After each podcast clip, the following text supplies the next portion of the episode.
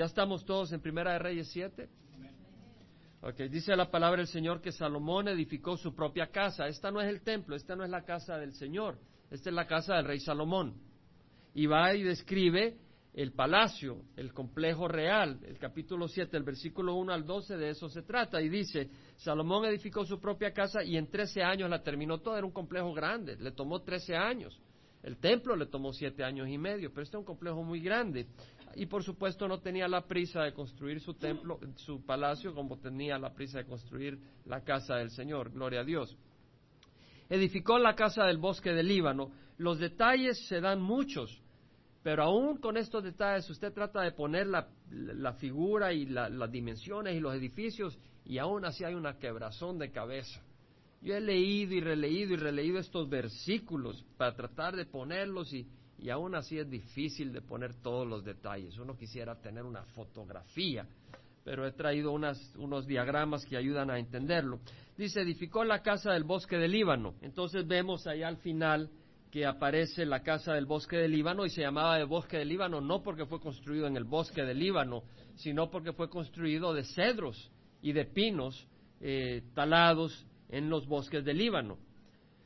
Entonces dice, edificó la casa del bosque del Líbano de 100 codos de largo, es decir, la longitud era 50 metros, o sea, medio bloque, solo esa sección, y 50 codos de ancho, 25 metros, y 30 codos de alto, 15 metros de altura, sobre cuatro hileras de columnas de cedro con vigas de cedro sobre las columnas, es decir, eran columnas de cedro y encima habían vigas, de manera que había una altura de 15 metros de altura en ese en ese bosque, en, ese, en esa casa del bosque del Líbano. Estaba cubierta de cedro sobre las camas laterales, o sea que había recámaras laterales, que está, cámaras laterales que estaban sobre los 45 columnas, 15 en cada hilera. Eh, para poder entender estos detalles hay que realmente leerlos despacio, eh, meditar y pues eh, vamos a avanzar un poco rápido. Si usted quiere sacar más información, léalo a su tiempo pero queremos llegar a ciertas enseñanzas.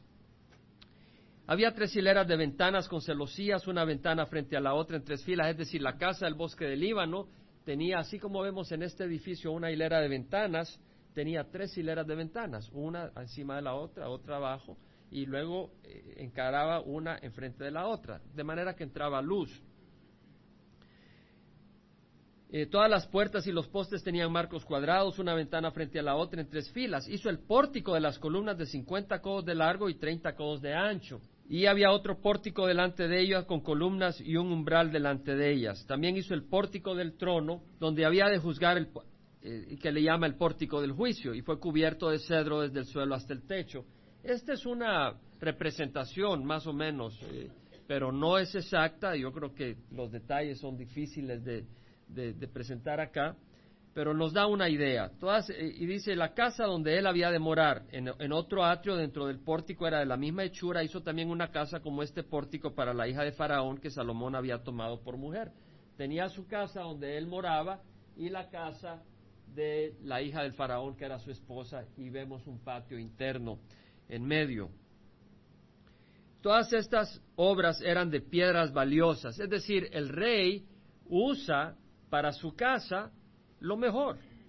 Usa piedras valiosas, cortadas a la medida. El rey Salomón no iba, no iba a vivir en, en una choza, era el rey de Israel, iba a usar los mejores materiales y cortadas a la medida, cortadas con sierra por dentro y por fuera, desde el cimiento hasta la cornisa y por fuera hasta el gran atrio. El cimiento era de piedras valiosas, piedras grandes, piedras de diez codos y piedras de ocho codos, o sea, de cinco metros. Imagínense, cinco metros era la longitud de esas piedras y dos a tres metros de anchura. Pesaban toneladas esas piedras. Y más arriba había piedras valiosas cortadas a la medida y cedro. Vemos tres veces, versículo nueve, piedras valiosas, versículo diez, piedras valiosas, versículo once, piedras valiosas. El rey vivía en un lugar lujoso. Váyase usted a la Casa Blanca, es un lugar lujoso. Eh, váyase, hace algunos años veía que estaba construyendo Bill Gates su mansión y pues era un lugar lujoso, tenía de todo. Vemos que eh, El gran atrio tenía en derredor tres hileras de piedra talladas y una hilera de vigas de cedro, igual que el atrio interior de la casa del Señor y el pórtico de la casa. Este es el palacio de Salomón. Es decir, eh, vigas de cedro sobre columnas, cámaras laterales, tres hileras de ventanas, el pórtico de la columna, pórtico enfrente del pórtico de las columnas, el pórtico del trono, la casa donde moraba el rey, la casa donde moraba la hija del faraón, todo de piedras preciosas, cimientos de piedras enormes y un gran atrio hermoso. Es decir, el autor acá de Primera de Reyes nos hace entender que la casa del rey de Israel era lujosa, era amplia, era eh, impresionante. Ahora vamos a estudiar del versículo 13 al 51 el templo. Dice la palabra del Señor que el rey Salomón envió a buscar a, a Hiram de Tiro. Este era hijo de una viuda de la tribu de Neftalí y en Segunda de Crónicas, capítulo 2, nos, nos, indica que esta mujer era de las hijas de Dan. O sea que probablemente era descendiente de la tribu de Dan, pero ya sea que vivía en Neftalí, en la tribu de Neftalí, o que su esposo era de la tribu de Neftalí y ella enviudó. Entonces era una viuda de las tribus de Neftalí. Entonces ponemos la información y como un rompecabezas junto. El punto es que su padre era un hombre de tiro, artífice en bronce, era Hiram, estaba lleno de sabiduría, inteligencia y pericia para hacer cualquier obra en bronce. Y él vino al rey Salomón e hizo toda su obra. Es decir, hermano, si Dios te da una, un don, úsalo para la gloria del Señor.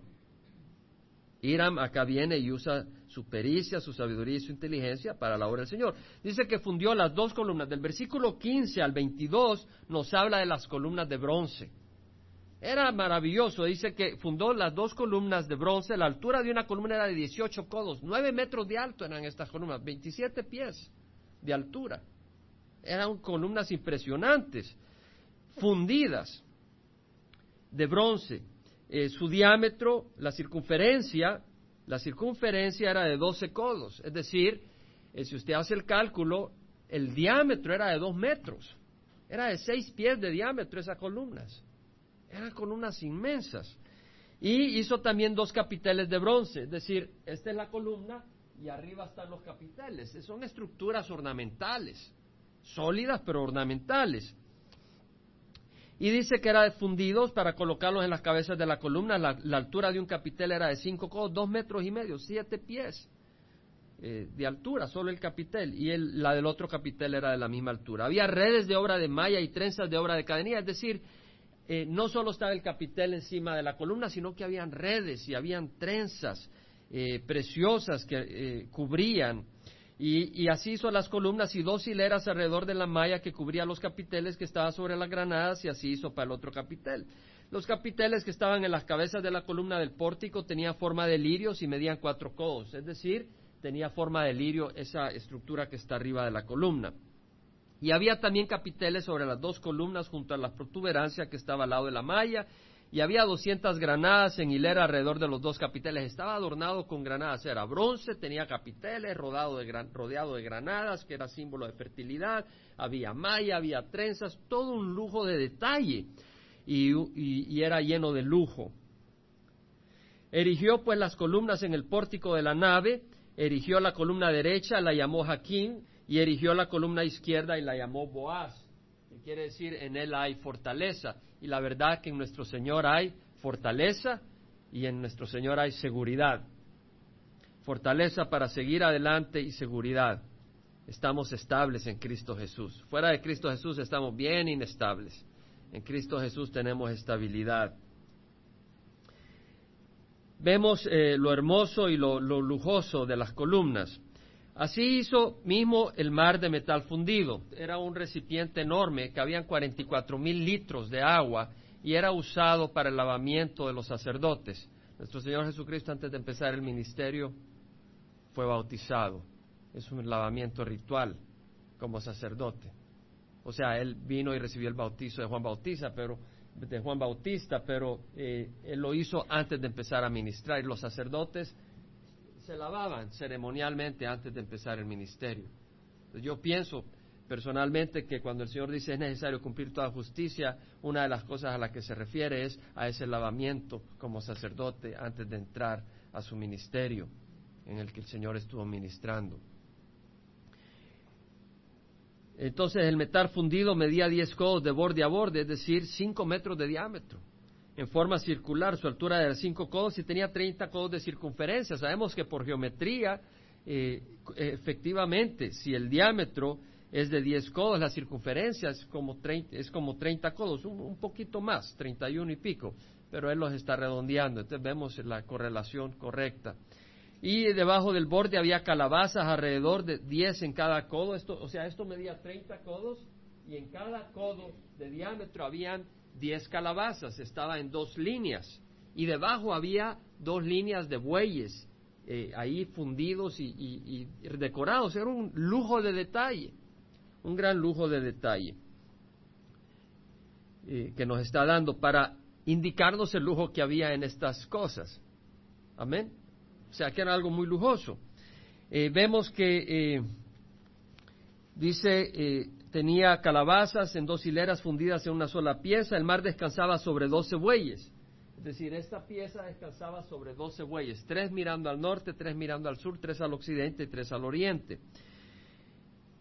El grueso era de un palmo, era decir, de una mano, así era de grueso de bronce, esa, esa, ese mar para el lavamiento ceremonial estaba hecho como un cáliz, como una flor de lirio, cabían en él dos mil vatos, o sea, cuarenta y cuatro mil litros. Tenemos los detalles acá en Primera de Reyes de los instrumentos que Salomón edifica. Versículo 27, hizo las diez basas de bronce.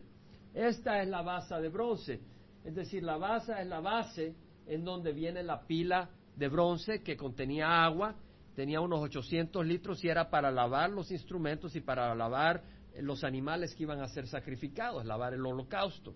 Y los instrumentos era para ceremonial. Entonces, habla de las basas que tenían ruedas de bronce. Y dice el diseño de las basas, estas tenían bordes y los bordes estaban entre las morduras. Y en los bordes que estaban entre las morduras había leones, bueyes y querubines.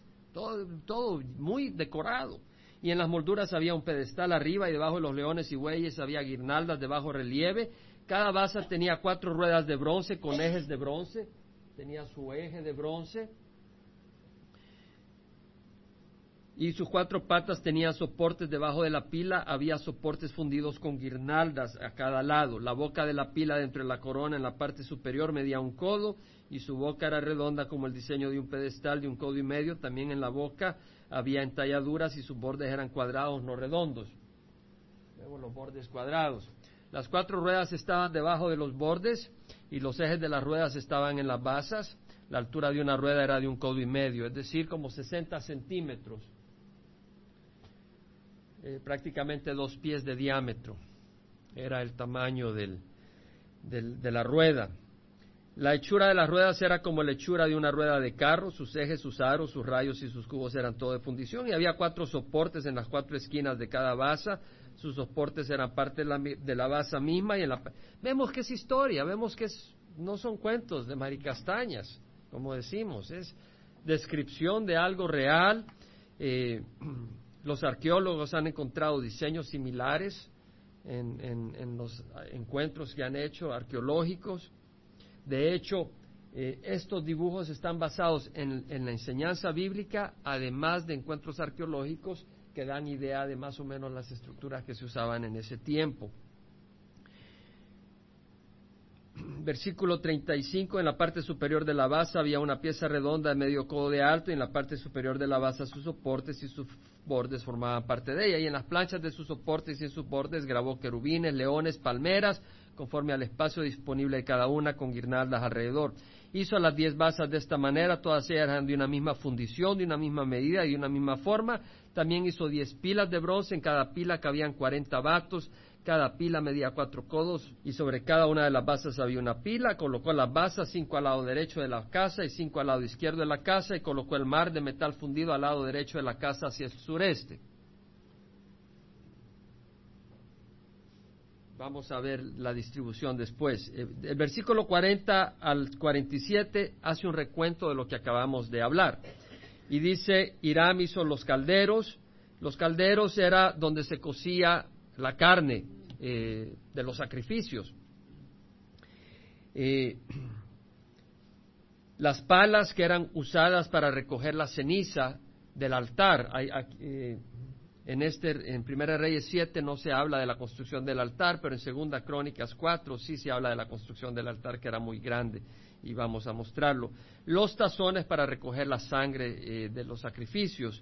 Así también Irán terminó la obra que hizo para el rey Salomón en la casa de Jehová, las dos columnas y los tazones de los capiteles que estaban en lo alto de las dos columnas, las dos mallas para cubrir los tazones de los capiteles que estaban en lo alto de las columnas, las cuatrocientas granadas para las dos mallas, dos hileras de granada para cada malla, para cubrir los dos tazones de los capiteles que estaban en lo alto de las columnas, las diez basas con las diez pilas sobre las basas, el mar y los doce bueyes debajo del mar, los calderos, las palas, los tazones, todos esos utensilios que Hiram hizo para el rey Salomón en la casa de Jehová eran de bronce bruñido, es decir, bronce eh, purificado en el fuego bronce eh, brilloso. El rey lo fundió en la llanura del Jordán, en la tierra arcillosa entre Sucot y Zaretán, es decir, a 50 kilómetros al norte de Jerusalén, al este del río Jordán, entre el mar muerto y el mar de Galilea.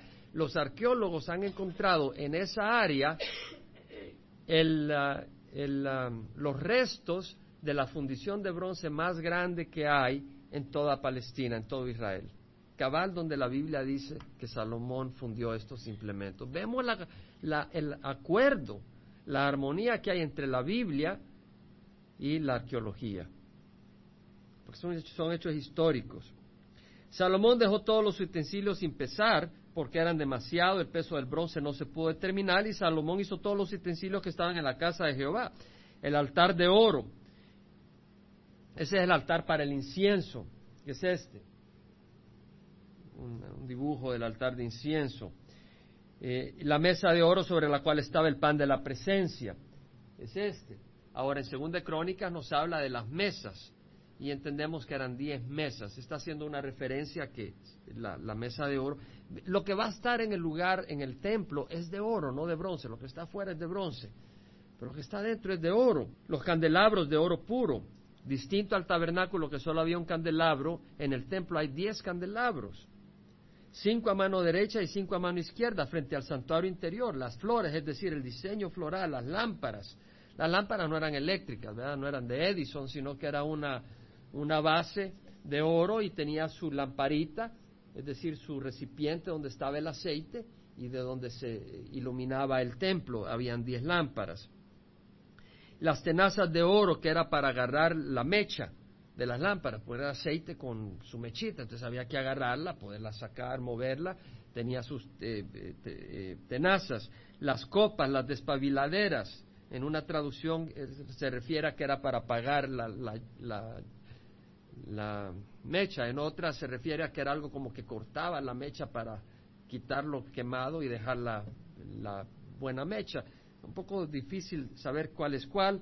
El punto es que eran implementos todos de oro de hecho, según de Crónicas dice de oro purísimo ah, para el templo. Los tazones, las cucharas, los incenciarios de oro puro y los goznes para la puerta de la casa interior, todo era de oro, el lugar santísimo, y para las puertas de la casa, es decir, de la nave también de oro. Así fue terminada toda la obra que el rey Salomón hizo en la casa de Jehová, y Salomón trajo las cosas consagradas por su padre David, es decir, la plata, el oro y los utensilios, y los puso en los tesoros de la casa de Jehová. Vimos el templo tenía recámaras, más bien dicho cuartos que rodeaban, ahí fue donde puso los tesoros.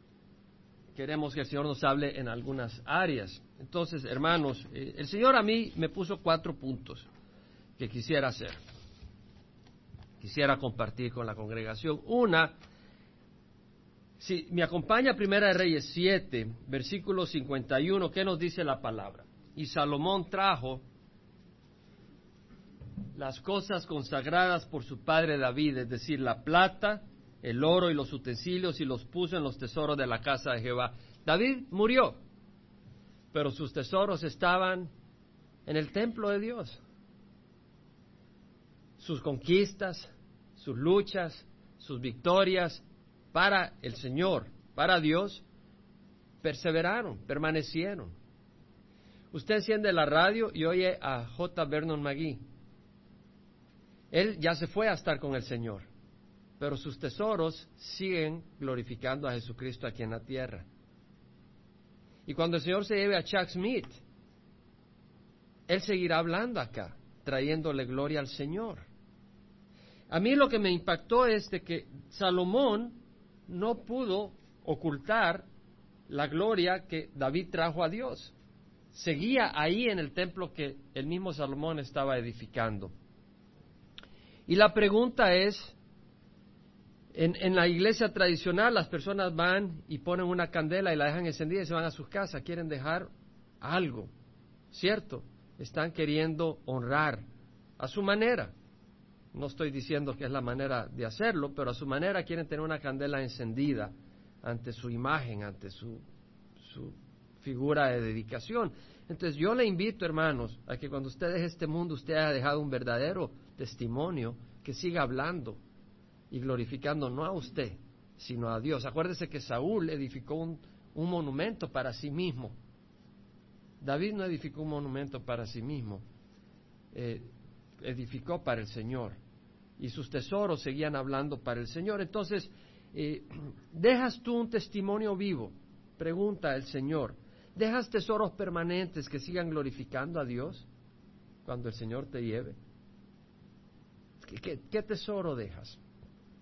Bueno, cada vida que traes a Cristo va a ser un tesoro que va a seguir glorificando a Cristo cuando tú te vayas.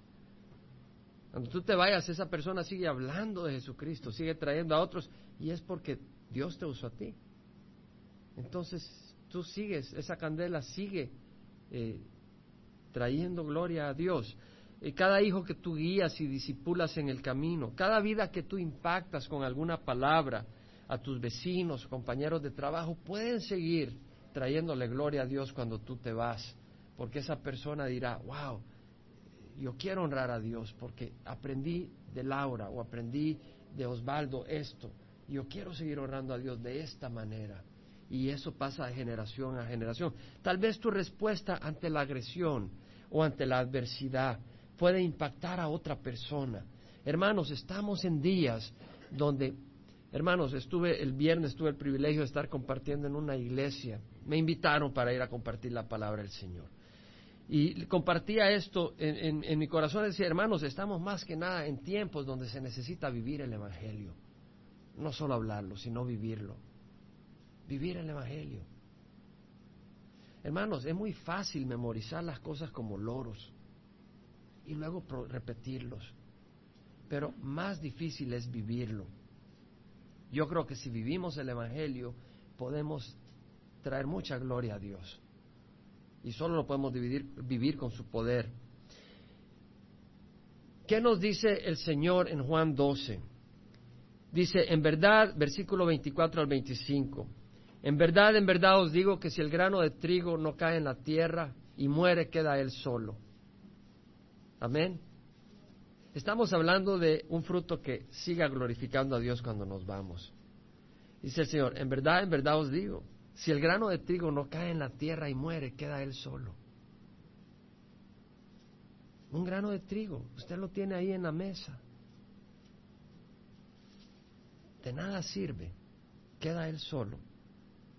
Pero si cae en la tierra y muere, produce mucho fruto. El que quiere salvar su vida la pierde, pero el que aborrece su vida en este mundo la preserva para vida eterna, dice el Señor. Entonces, el Señor nos enseña cuál es la manera de dejar tesoros en el templo de Dios. Es muriendo, muriendo al yo. Si nosotros morimos y el Señor nos va a dar amplia oportunidad para morir al yo, y escogemos morir porque es cuestión voluntaria, escogemos morir día a día en cada situación y ponemos al yo abajo y a Cristo arriba, va a haber mucho fruto. Venía oyendo, no sé a quién que mencionó esto, y me impactó. Oh, Billy Graham, si usted agarra Apocalipsis, que se le grabe en el corazón lo que le voy a decir. Si usted agarra Apocalipsis capítulo 5, donde sale el, ángel que pregona quién es digno de abrir el libro y de desatar sus sellos, es decir, el, el, scroll, el, el rollo que estaba en la mano de Dios, el que estaba sentado en el trono, y nadie ni en el cielo, ni en la tierra, ni debajo de la tierra podía abrir el libro. Y Juan lloraba porque nadie había sido hallado digno. Entonces uno de los ancianos me dijo, dice Juan, no llores, mira al león de la tribu de Judá. El anciano está apuntando su mano a un león.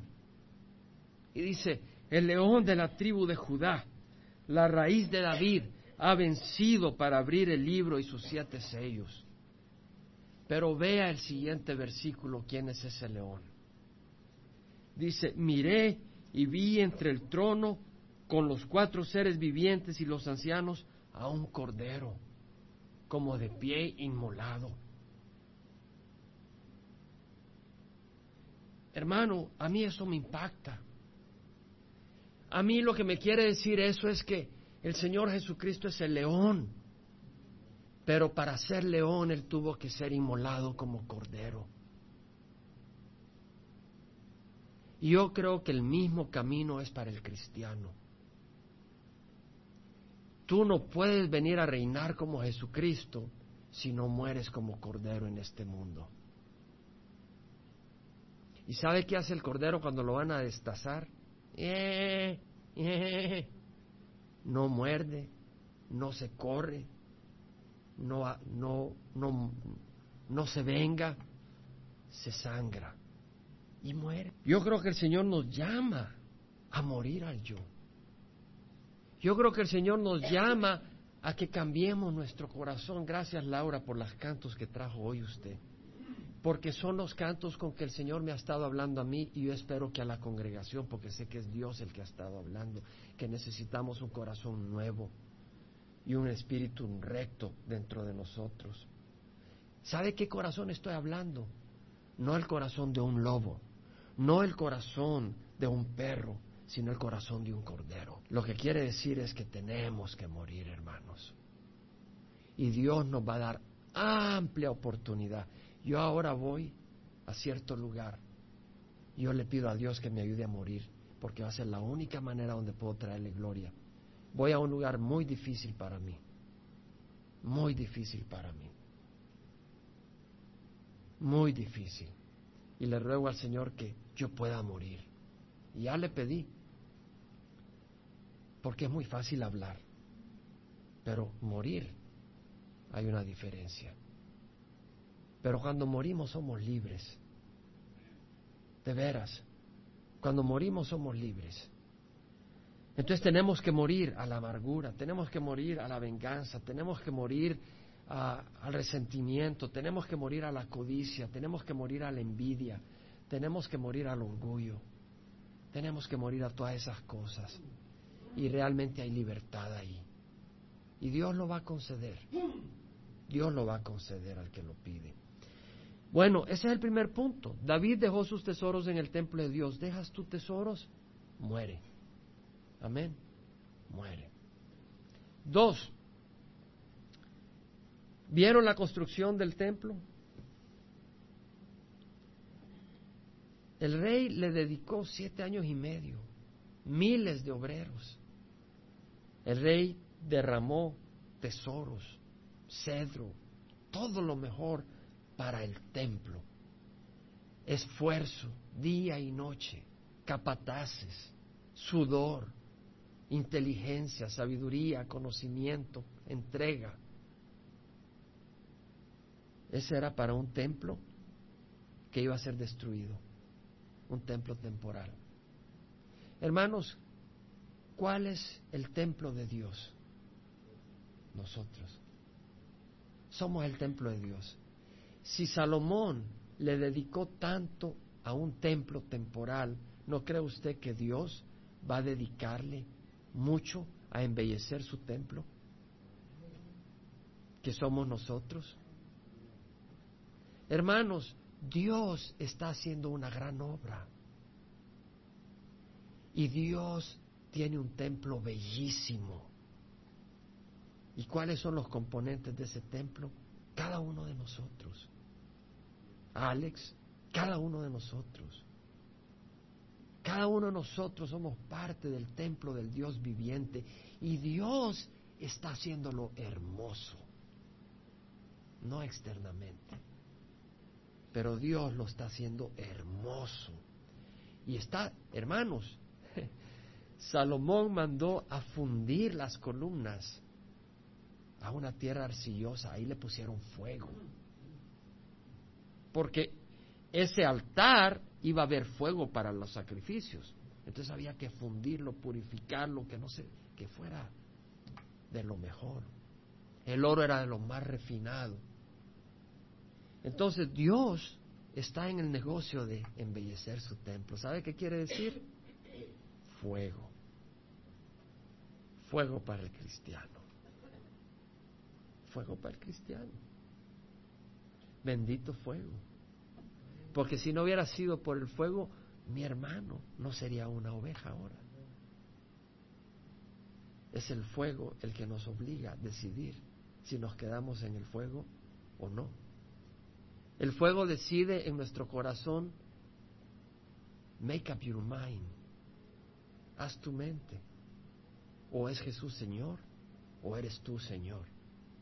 Y en el fuego, si tú dices, tú eres Señor, te va a purificar y te va a convertir en oveja, en cordero. Bendito sea el Señor. Dice en Filipenses 1.6, estando convencido precisamente de esto, que el que comenzó en vosotros la buena obra, la terminará hasta el día de Cristo Jesús. Y en Hebreos el Señor nos habla de la purificación del cristiano y dice, hijo mío, no tengas en poco la disciplina del Señor, Hebreos 12:5, ni te desanimes al ser reprendido por él, porque el Señor al que ama disciplina y azota al que recibe por hijo, es para vuestra corrección que sufrís. ¡Ey! Esta columna está torcida, hay que fundirla de nuevo. Se cayó, se quebró el, el pilar este, hay que fundirlo, hay que purificarlo, porque el Señor quiere un templo hermoso, porque Él habita ahí.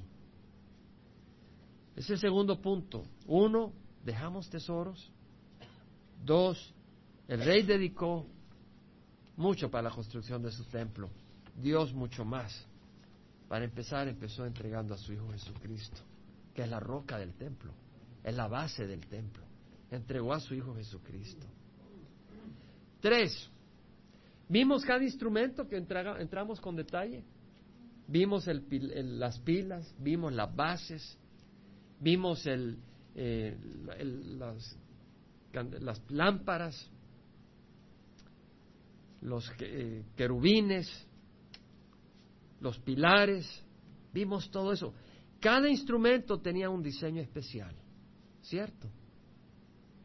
Cada uno tenía su, las despabiladeras, las puertas, cada cosa, cada objeto tenía un diseño y una construcción especial, un lugar y una posición. ¿Vio que le demostré la posición donde estaba cada cosa? Cada cosa tenía su posición, su lugar, su diseño, su propósito. Hermanos, si cada instrumento en el templo de Dios era especial, ¿qué piensa usted de usted? Amén. Es decir, ¿usted se imagina que Salomón hizo esas bases y luego las pilas y no, él la hizo con un cuidado, con una dedicación, porque eran para el templo de Dios. Y de la misma manera, cada uno de nosotros es especialmente creado por Dios para su templo. Somos especiales. Somos especiales. El Salmo 138, 8 dice, Jehová cumplirá su propósito en mí, dice el salmista. Dios va a cumplir su propósito en mí. Héctor ha sido creado con un propósito. Claro, todos somos creados para Cristo, pero hay un propósito especial, como cada instrumento en el templo tiene su manera en que Dios lo usa, y el rey lo usó, y el sacerdote lo usó. Cada uno de nosotros es un instrumento que Dios, hermanos, Dios me ha moldeado a mí para el propósito que tiene. Yo ahora lo veo claramente porque era cero a la izquierda cuando estaba estudiando. ¿Por qué? Porque Dios quería que cuando yo estuviera dando seminarios sobre creación y evolución, yo supiera en mi corazón que era Él el que me había abierto la mente. No era algo que yo traía. Y así a cada uno de nosotros Dios ha tratado de forma personal donde nació usted, la guerra de la cual huyó usted. Todo eso lo va dando características cuando yo pienso, cuando voy al Caribe, a donde he estado yendo a compartir, y me encuentro con gente que ha sufrido mucho, yo le doy gracias a Dios por las áreas donde me ha tocado clamar a Dios con gran dolor. Porque entonces digo, gracias Señor, porque si no hubiera sido por ese fuego, yo no pudiera ministrar a los que están sufriendo el fuego que están sufriendo ahí. Entonces yo sé que puedo ministrar porque llevo autoridad. La autoridad del Espíritu Santo, pero no, pero no una autoridad de labios una autoridad de un corazón quebrado en el sufrimiento que te permite luego ministrar. Entonces, cada uno de ustedes, tal vez tú has estado tratando de depender en tu propia justicia, o alguien te dice, tú no puedes servir porque mira lo que pasó en tu infancia, mira lo que pasó en tu juventud, tú eres un, eh, has pasado tanto sufrimiento que tienes que pasar meses y años con un psicólogo para que puedas servir y el Señor, y luego te das cuenta que no, la palabra del Señor dice, si permanecéis en mi palabra, conoceréis la verdad y la verdad os hará libres. Y llegas y conoces la verdad y dices, Señor, soy libre para servirte. No tengo que ir donde el psicólogo. Tú me has sanado. Eso es lo hermoso. Dice el Salmo 139, 16, tus ojos vieron mi embrión y en tu libro se escribieron todos los días que me fueron dados. El salmista sabía de que cada día había sido diseñado por Dios para los propósitos que Él tenía. Si usted va al libro de Jeremías, capítulo 1, vemos algo hermoso y pudiéramos estar horas ahí. Jeremías 1, versículo 4, dice Jeremías, y vino a mí la palabra de Jehová diciendo, antes que yo te formara en el seno materno, te conocí ¿Le estaba hablando a Isaías? ¿Le estaba hablando a Miqueas, Dios? ¿A quién le estaba hablando? A Jeremías. El accidente por el que pasó mi hermana. Dios tiene un plan en todo eso. Y se está glorificando. Se está glorificando. Vino a mí la palabra de Jehová diciendo, antes que yo te formara en el seno materno, te conocí. Y antes que nacieras, te consagré te entregué a mi propósito. Te puse por profeta a las naciones. Jeremías había sido escogido como profeta antes que naciera. Antes que fuera concebido en el seno materno, Dios tiene un propósito para Rafael antes de que él fuera concebido. Ahora de nosotros depende estar en las manos de Dios o no. Pero Él tiene un plan y un propósito. Oraba con este siervo del Señor que estamos, le pedí orar para ver si puede venir. Y, en la oración que orábamos hoy en la mañana, estaba en Texas a las cinco y media, le llamé antes que se fuera y estaba, le tocaba predicar. Y en la oración dice, Señor, no quiero andar en mis veredas, quiero andar en el camino que tú trazas. Señor, cierra las puertas que no son tuyas. Cierra las reuniones que no son tuyas, decía este siervo. Y decía, amén, amén, amén. Porque en la oración tú conoces el corazón de alguien. Y decía, amén, amén, nos has puesto juntos con un propósito, Señor.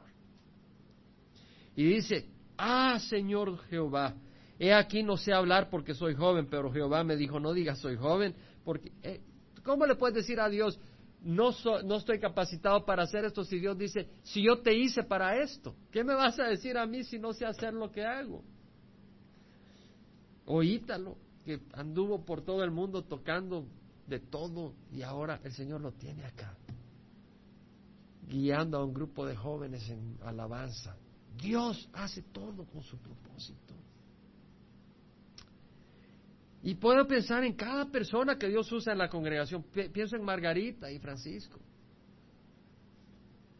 Y cómo Margarita Dios la usa, tocando a tantas personas y dando ánimo porque ella viene de una historia, de una vida que Dios sabía que la iba a ser útil para poder usarla como la quiere usar.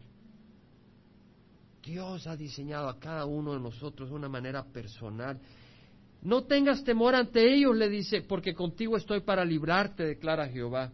Entonces extendió Jehová su mano y tocó mi boca y el Señor me dijo, he aquí he puesto mis palabras en tu boca, deja que Dios te toque porque Dios te ha diseñado con un propósito, pero Él te tiene que tocar para que camines en su plan. Tienes que dejar que Dios te toque. En Filipenses, en Efesios 2.10 dice, Pablo, somos hechura suya, su obra de arte, creados en Cristo Jesús para hacer buenas obras, las cuales Él preparó de antemano para que anduviéramos en ella. Personal. En Filipenses 2.13, Dios es quien obra en nosotros tanto el querer como el hacer para su beneplácito. En Mateo 10, 29, 31, no se venden dos pajarillos por un cuarto y sin embargo ni uno de ellos caerá a tierra sin permitirlo vuestro Padre. Dios tiene total control de lo que pasa.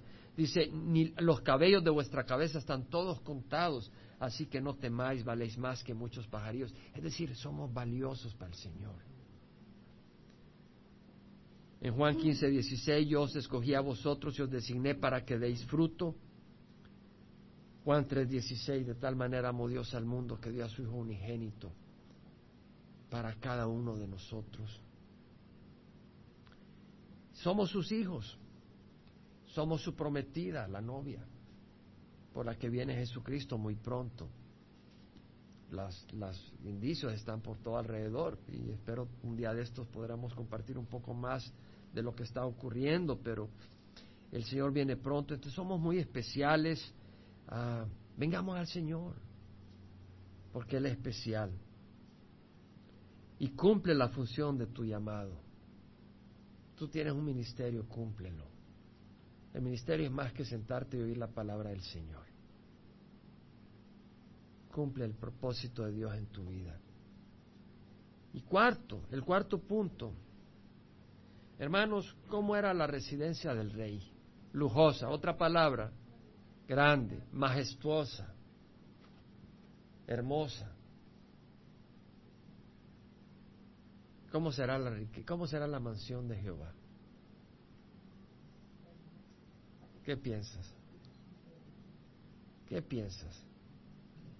Yo a veces pienso, ¿verdad? Que, es que bonito sería tener el cuarto, la pared de vidrio y jardines con árboles y cascadas.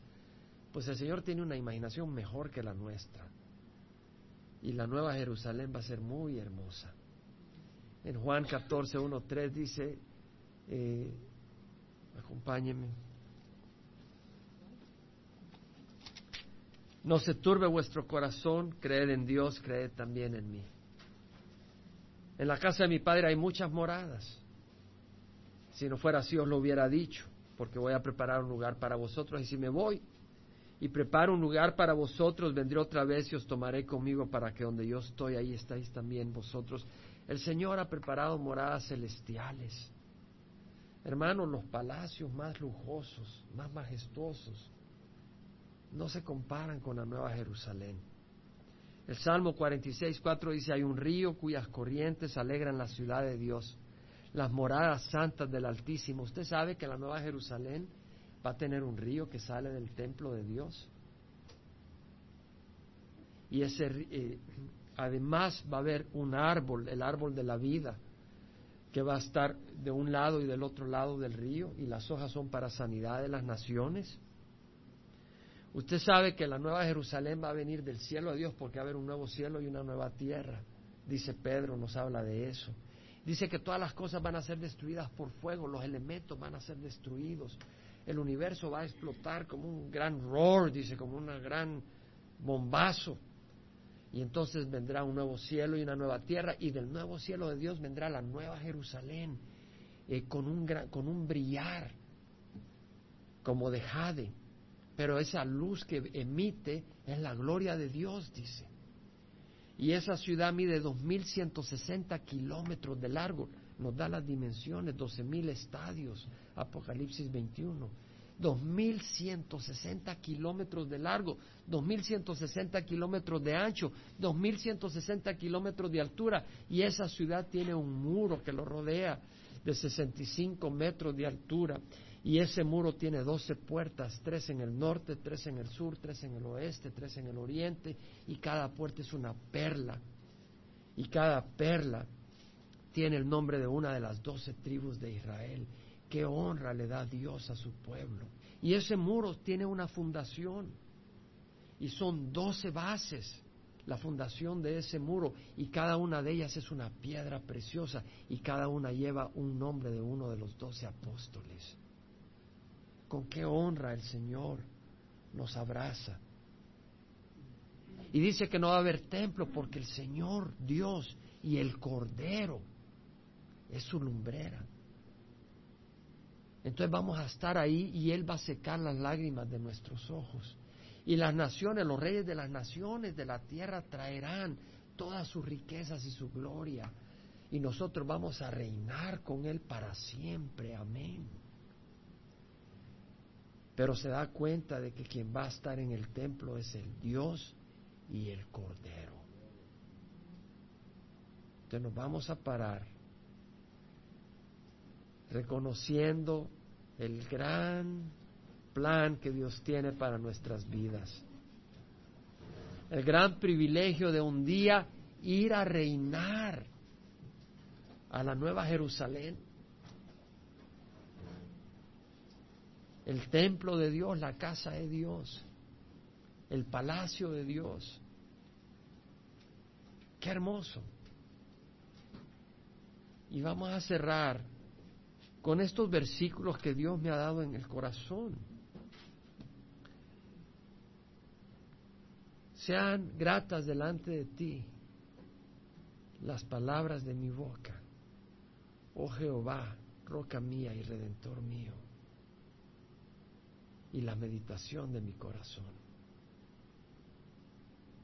Las palabras de mi boca y la meditación, los pensamientos de mi corazón delante de ti sean gratos, oh Jehová, roca mía y redentor mío.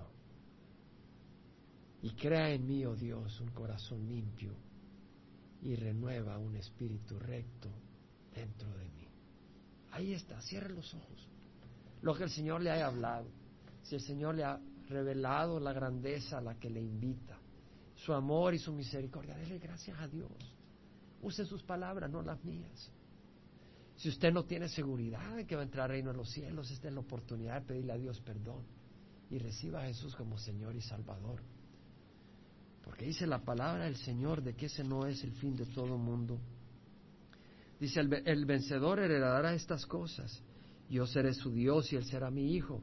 Pero los cobardes, los incrédulos, los abominables, los asesinos, los inmorales, los hechiceros, los idólatras y los mentirosos tendrán su herencia en el lago que arde con fuego y azufre, que la muerte segunda. Hermanos, tenemos una gran responsabilidad. No podemos vivir religión tenemos que tener una relación con Cristo. Muy importante, muy importante. Es una gran responsabilidad. Hermanos, Cristo no es de plástico. Cristo es el Hijo del Dios viviente. Cristo es el Verbo encarnado. Es el Dios viviente. Él merece nuestra entrega y nuestro servicio. Si usted nunca ha recibido a Cristo, pídale que le perdone y recíbalo en sus propias palabras. Él entra como Señor y Salvador y lo bendecirá. Yo creo que esa es la clave para estar ahí. Un corazón lavado por la sangre de Cristo. Padre, te damos gracias por tu promesa, te damos gracias por tu amor y rogamos que la gracia de nuestro Señor Jesucristo, el amor del Padre y la comunión del Espíritu Santo vaya con cada uno de nosotros. Guárdanos en el palmo de tu mano. Te damos gracias en nombre de Jesús. Amén.